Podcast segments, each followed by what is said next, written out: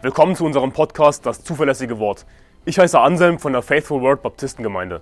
Als Baptisten glauben wir, dass die Bibel Gottes Wort ist, dass Gott sein Wort bis heute zu 100% bewahrt hat, dass wir daher die Wahrheit in unseren Händen halten können. Wir wollen in diesem Podcast biblische Lehren einfach verständlich in kurzen Episoden erläutern, Irrlehren anhand der Bibel aufzeigen und aktuelle Ereignisse im Licht der Bibel bewerten. Außerdem werden wir zusammen mit Pastor Anderson in längeren Episoden einzelne Kapitel der Bibel Vers für Vers durchgehen und die Verse erklären. Wir wollen mit diesem Podcast das nach Deutschland zurückbringen, was es verloren hat, und zwar biblisches Christentum. Beim Bibellesen bist du garantiert schon mal auf die Namen Baal, Beelzebub oder Belial gestoßen und den meisten dürfte klar sein, dass sich dahinter der Teufel verbirgt. Besonders der Name Beelzebub ist natürlich sehr bekannt, ohne dass man die Bibel gelesen hat, wissen die meisten natürlich, dass sich hinter Beelzebub der Teufel verbirgt, dass es einfach ein anderer Name ist. Aber wir als Christen sollten wirklich wissen, was die Bibel sagt, was sind die eindeutigen Verse. Deswegen werden wir uns in dieser Folge zusammen anschauen, wer Baal in der Bibel ist, beziehungsweise was sich hinter diesen anderen Namen verbirgt. Und der erste Vers ist 4. Mose 22, Vers 41 und da heißt es, und es geschah am Morgen, da nahm Balak den Bileam und führte ihn hinauf zu den Höhen Baals von wo aus er den äußersten Teil des Volkes sehen konnte. Und das ist der erste Vers, in dem der Name Baal erwähnt wird, außerhalb von einem Ortsnamen. Denn der Name Baal taucht auch manchmal in Ortsnamen auf, schon in den Versen davor und Kapiteln davor. Aber das ist der erste Vers in der Bibel, in dem der Name Baal als solcher verwendet wird. Und wer ist Balak? Ja, das heißt, dass Balak den Biliam nahm und ihn hinaufführte zu den Höhen Baals. Balak war der Moabiterkönig und er hat den falschen Propheten Biliam angeheuert, dass er die Kinder Israels verfluchen sollte. Und wir sehen hier schon, dass dieser Moabiterkönig natürlich nicht den Herrn angebetet hat. Das ist logisch. Sondern wen hat er angebetet? Baal. Wir wissen also hier aus dem Kontext, aus den Versen, dass Baal natürlich ein falscher Gott ist. Es ist nicht der Herr. Es muss sich hier irgendwie um einen falschen Gott oder um mehrere falsche Götter handeln. 4. Mose 25, Vers 3 und Israel hängte sich an den Baal Peor, da ergrimmte des Herrn Zorn über Israel. Jetzt wird es noch eindeutiger. Jetzt geht es um Baal Peor. Ja, und wir erfahren hier eindeutig wieder, es handelt sich natürlich um einen falschen Gott. Das ist nicht schwer zu verstehen. Weiterer Vers, Richter Kapitel 6, Vers 25. Und in jener Nacht sprach der Herr zu ihm, nimm den Stier, der deinem Vater gehört, und zwar den zweiten Stier, der siebenjährig ist, und reiße den Altar des Baal nieder, der deinem Vater gehört, und haue das Aschera-Standbild um, das dabei ist. Also wieder, der Altar des Baal, ja, irgendein Standbild, irgendein Götze. Baal in der Bibel ist meistens, Betonung auf meistens, ich komme dann gleich zu der Ausnahme, Baal in der Bibel bezeichnet meistens einen falschen Gott, mehrere falsche Götter. Denn wir wissen natürlich, dass es nur einen Gott gibt. Es gibt nur den Herrn, den dreieinigen Gott, Vater, Sohn und Heiliger Geist. Wenn jemand einen anderen Gott in Anführungszeichen anbetet, irgendeinen Baal, ob der Baal Peor heißt oder wie auch immer, dann betet er Dämonen an, dann betet er den Teufel an, denn es gibt nur einen Gott. Und die Bibel sagt in 1. Korinther Kapitel 10, Vers 19, was sage ich nun, dass ein Götze etwas sei oder dass ein Götzenopfer etwas sei? Nein, sondern dass die Heiden das, was sie opfern, den Dämonen opfern und nicht Gott. Also der Götze ist an sich natürlich nichts. Irgendeine bescheuerte Figur, irgendeine Baals-Statue oder dieses Aschera-Standbild, Richter 6, Vers 25. Ist das was? Oder dass ein Götzenopfer etwas sei, ist das was? Das ist natürlich an sich nichts, aber Moment mal, was verbirgt sich dahinter? Was beten diese Leute wirklich an? Diese Leute, die Götzen anbeten, falsche Götter, ja, alle anderen Götter sind falsch, sie sind Dämonen, hinter diesen Götzen verbergen sich eben Dämonen. Nein, sondern dass die Heiden das, was sie opfern, den Dämonen opfern und nicht Gott. Ich will aber nicht, dass ihr in Gemeinschaft mit den Dämonen seid. Ihr könnt nicht den Kelch des Herrn trinken und den Kelch der Dämonen. Ihr könnt nicht am Tisch des Herrn teilhaben und am Tisch der Dämonen. Oder wollen wir den Herrn zur Eifersucht reizen? Sind wir etwas stärker als er? Also ich habe dir ein paar Verse gezeigt, in denen Baal vorkommt. Der erste Vers in der Bibel, in der Baal vorkommt, da geht es um die Höhen Baals, es geht natürlich um, um den falschen Gott, den die Moabiter angebetet haben im Kontext. Also wir haben geklärt, dass sich Baal meistens auf falsche Götter bezieht und somit auf Dämonen bezieht. Aber was bedeutet das Wort Baal an sich? Ja, was bedeutet dieses Wort an sich, jetzt unabhängig davon, dass damit meistens falsche Götter gemeint sind? Und dazu müssen wir Gott sei Dank nicht zum Hebräischen zurückgehen. Ja. Es gibt diese Leute, die wollen immer zum Griechischen zurückgehen oder zum Hebräischen zurückgehen. Und wenn wir uns den Urtext anschauen, dann steht da eigentlich das und das. Gott sei Dank haben wir ganz einfach die Bibel und den Heiligen Geist und das, was wir wissen müssen, das, was wir wirklich brauchen, das können wir alles aus der Bibel erfahren. Wenn wir einfach Schrift mit Schrift vergleichen, wenn wir Geistliches geistlich erklären, wie es die Bibel sagt. Es gibt einen eindeutigen Vers und zwar in 2 Samuel Kapitel 5, Vers 18. Da heißt es, die Philister aber waren gekommen und breiteten sich aus im Tal der Rephaiter. Und David befragte den Herrn und sprach, soll ich gegen die Philister hinaufziehen? Und willst du sie in meine Hand geben? Und der Herr sprach zu David, ziehe hinauf, denn ich werde die Philister gewiss in deine Hand geben. Und jetzt der entscheidende Vers, Vers 20. Und David kam nach Baal Perasim. Ja, merkt ihr diesen Ortsnamen? Baal Perasim. Und David schlug sie dort, die Philister, und sprach, der Herr hat meine Feinde, die Philister, vor mir zerrissen, wie das Wasser einen Damm zerreißt. Daher, also aus diesem Grund, nannte man jenen Ort Baal Perasim. Warum wurde dieser Ort Baal Perasim genannt? Am Anfang von Vers 20 heißt es, dass David nach Baal Perasim kam. Aber dann erfahren wir am Ende von Vers 20 die Begründung, warum dieser Ort überhaupt so genannt wurde. Und zwar, weil der Herr, und wer ist der Herr hier im Kontext?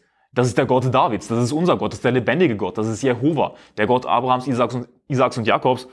Und deswegen wird in der Schlachtübersetzung auch Herr in diesem Fall in Großbuchstaben geschrieben, um anzudeuten, dass im Hebräischen Jehova steht. Ja, der Herr, im Deutschen sagen wir der Herr und nicht Jehova.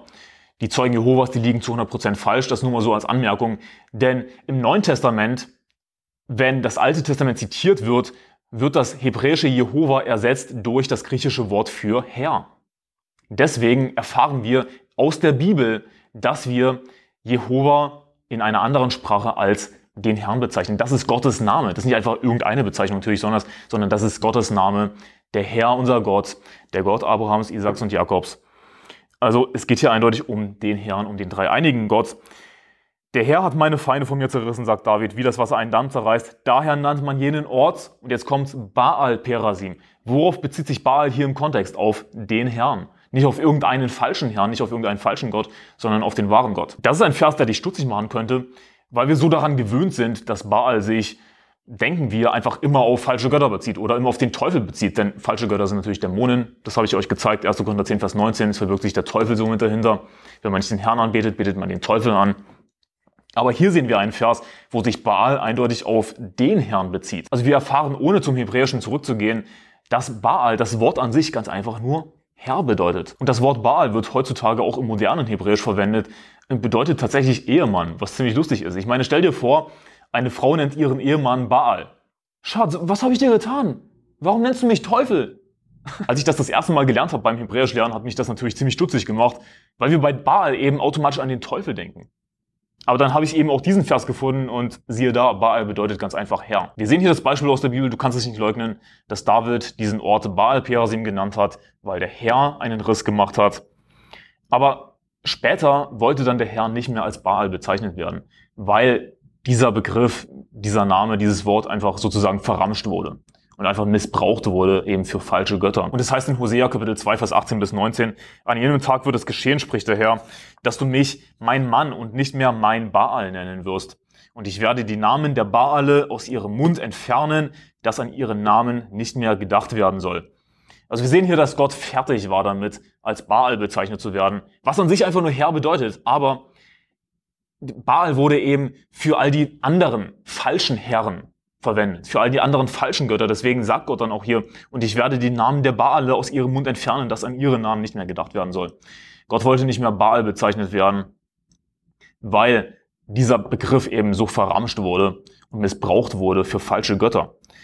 Und auf den Fakt, dass es so viele Baale gab, so viele angebliche Herren, falsche Götter, nimmt das Neue Testament Bezug. Und zwar heißt es in 1. Korinther Kapitel 8, Vers 4 bis 6. Was nun das Essen der Götzenopfer betrifft, so wissen wir, dass ein Götze in der Welt nichts ist.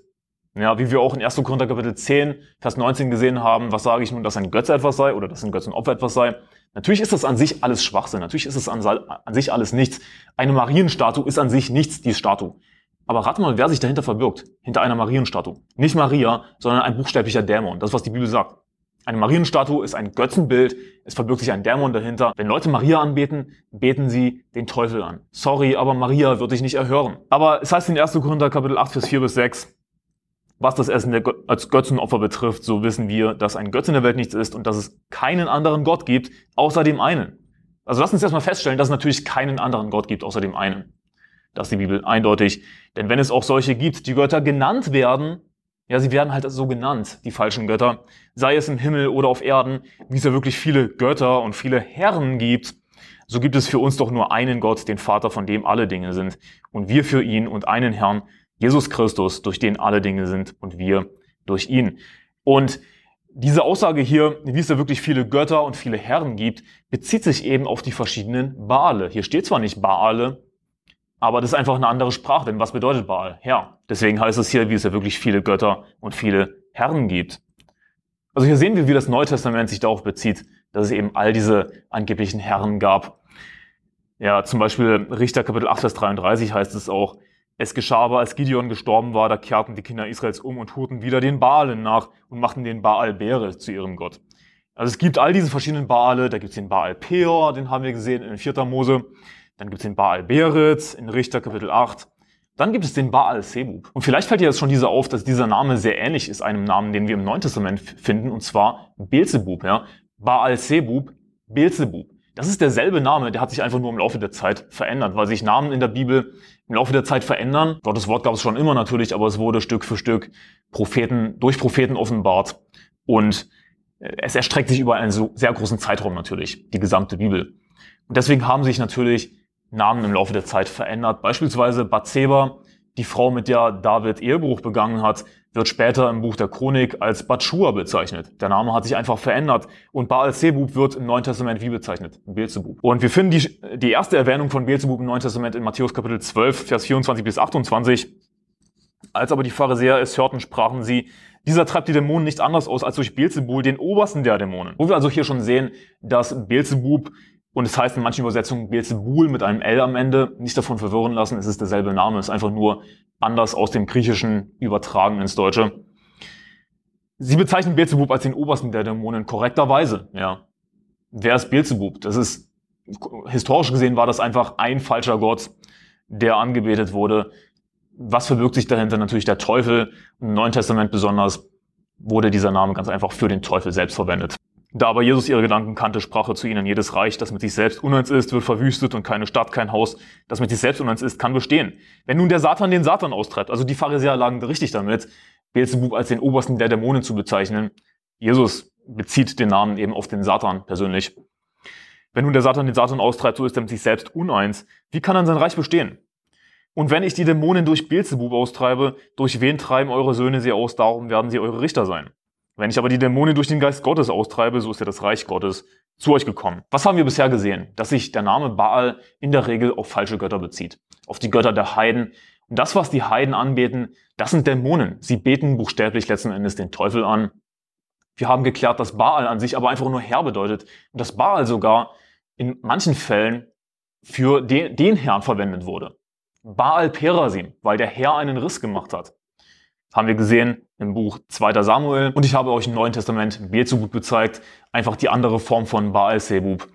Es ist letzten Endes natürlich alles der Teufel. Dann gibt es aber auch noch den Namen Belial.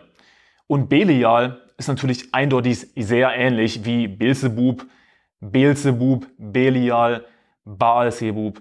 Das ist alles im Grunde genommen derselbe Name, verschiedene Varianten davon.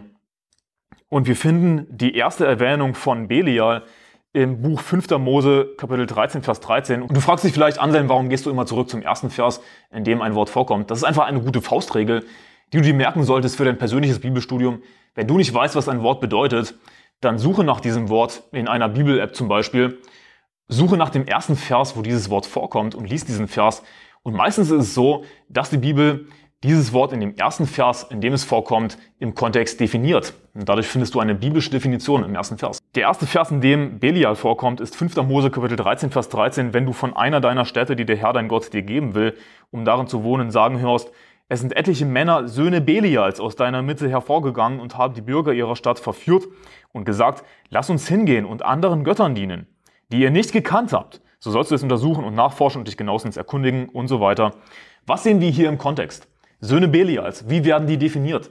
Das sind Leute, die dich dazu verführen, anderen Göttern zu dienen. Sind das Söhne des Herrn? Sind das Kinder Gottes? Nein, es sind Kinder des Teufels. Es sind Kinder Belials, Söhne Belials. Sie beten andere Götter an. Sie wollen dich dazu verführen, andere falsche Götter anzubeten. Also wer ist Belial? Es handelt sich hier mindestens um irgendeinen falschen Gott. Das ist ziemlich eindeutig, denke ich. Aber lasst uns weiterschauen in 2. Korinther Kapitel 6, Vers 14. 2. Korinther 6, Vers 14, da wird dieses Wort im Neuen Testament verwendet. Da heißt es, zieht nicht in einem fremden Joch mit Ungläubigen, denn was haben Gerechtigkeit und Gesetzlosigkeit miteinander zu schaffen? Und was, was hat das Licht für Gemeinschaft mit der Finsternis? Wie stimmt Christus mit Belial überein? Oder was hat der Gläubige gemeinsam mit dem Ungläubigen? Wie stimmt der Tempel Gottes mit Götzenbildern überein? Denn ihr seid ein Tempel des lebendigen Gottes, wie Gott gesagt hat. Ich will in ihnen wohnen und unter ihnen wandeln und ihr Gott sein und sie sollen mein Volk sein. Also hier ist es eindeutig, es werden diese Gegensätze aufgezählt. Gläubige, Ungläubige. Ja, Licht, Finsternis, Christus, Belial. Wer ist wohl Belial? Der Teufel. Gott sei Dank können wir als Christen keine Söhne Belials werden. Ja, wir als Kinder Gottes, die Bibel sagt, allen aber, die ihn aufnahmen, denen gab er das Anrecht, Kinder Gottes zu werden, denen, die an seinen Namen glauben. Wir sind durch den Glauben Kinder Gottes. Wir als Kinder Gottes, als Christen können Gott sei Dank nicht mehr verloren gehen. Und genauso wie wir nicht mehr verloren gehen können, können Kinder des Teufels, Söhne Belials, aber auch nicht mehr gerettet werden. Das ist die andere Seite der Medaille. Zum einen gibt es einmal gerettet, immer gerettet. Wir haben ewiges Leben, können nicht mehr verloren gehen. Zum anderen gibt es einmal verworfen, immer verworfen. Einmal ein Sohn des Teufels, immer ein Sohn des Teufels. Das lässt sich nicht mehr rückgängig machen. Und wir sehen viele Beispiele dafür in der Bibel, beispielsweise Richter Kapitel 19. In Richter Kapitel 19 werden die Sodomiter, die ein Haus umstellen, und natürlich wieder Männer vergewaltigen wollen, genauso wie in der Geschichte von Sodom und Gomorra. Sie werden als Söhne Belials bezeichnet, die Sodomiter, in Richter Kapitel 19. Was machen sie? Sie vergewaltigen letzten Endes eine Frau zum Tode die ganze Nacht hindurch. Das ist, was die Bibel sagt. Die Sodomiter, wie, was sind das? Laut dem Neuen Testament Verworfene. Ja, sie sind zur Erkenntnis Gottes gekommen Gott hat sie dahin gegeben in einen verworfenen Sinn. Warum? Weil sie es nicht für gut fanden, Gott in Erkenntnis zu haben. Sie haben Gott abgelehnt, sie haben ihre Chance verworfen und dann hat Gott sie verworfen. Und ein Symptom davon ist, dass sie Sodomiter sind. Jesus sagt auch zu einigen der Juden, ihr habt den Teufel zum Vater und was euer Vater begehrt, wollt ihr tun. Der war ein Menschenmörder von Anfang an und steht nicht in der Wahrheit, denn die Wahrheit ist nicht in ihm. Wenn er die Lüge redet, redet aus seinem eigenen, der ist ein Lügner und der Vater derselben. Es ist auch nicht irgendwie zu hart, Leute als Kinder des Teufels zu bezeichnen. Das, was Jesus gemacht hat, okay. Wenn du Jesus ähnlicher werden willst, ist auch so eine tolle Floskel, aber wenn du wirklich Jesus ähnlicher werden willst, dann solltest du vielleicht falsche Propheten als Kinder des Teufels bezeichnen. So wie Jesus sie bezeichnet hat. Anderes Wort, Söhne Belials. Und was wissen wir über falsche Propheten? Was erfahren wir im Neuen Testament? Dass sie immer lernen und doch nie zur Erkenntnis der Wahrheit kommen können. Es gibt für sie keine Chance mehr gerettet zu werden. Sie sind Kinder des Teufels, sie sind Söhne Belials. Anderes Beispiel, Nabal, der Mann Abigails. Er wurde als Sohn Belials bezeichnet. Und Nabal, heißt es, hat ein Herz aus Stein bekommen und der Herr hat ihn ganz einfach umgebracht. Das ist ein super Beispiel dafür im Alten Testament für die Verwerfungslehre. Hat ein Herz aus Stein. Gott war fertig mit ihm. Er konnte nicht mehr gerettet werden und Gott hat ihn ganz einfach umgebracht. Also genauso wie wir nicht verloren gehen können, als Kinder Gottes können Söhne Belia als Kinder des Teufels nicht mehr gerettet werden. Es ist zu spät für sie. Aber nur weil wir in Sicherheit sind als Christen, heißt das noch lange nicht, dass der Teufel uns gar nichts mehr anhaben kann ich meine, der Teufel hat Jesus versucht. Der Teufel wird als der Versucher bezeichnet in Matthäus Kapitel 4. Und er versucht auch uns als Christen. Und darum soll es dann in der nächsten Folge gehen, wie der Teufel uns als Christen angreift. Drei verschiedene Angriffe des Teufels. Und ich hoffe, diese Folge hat dir geholfen, besser zu verstehen, wer Baal in der Bibel ist, besser dieses Wort zu verstehen. Und dass Belial und Beelzebub, das ist alles im Grunde genommen ein und dasselbe. Es geht um den Teufel. Weil wir wissen, dass es nur einen Gott gibt. Ich hoffe, diese Folge hat dir geholfen. Gottes Segen. Bis morgen.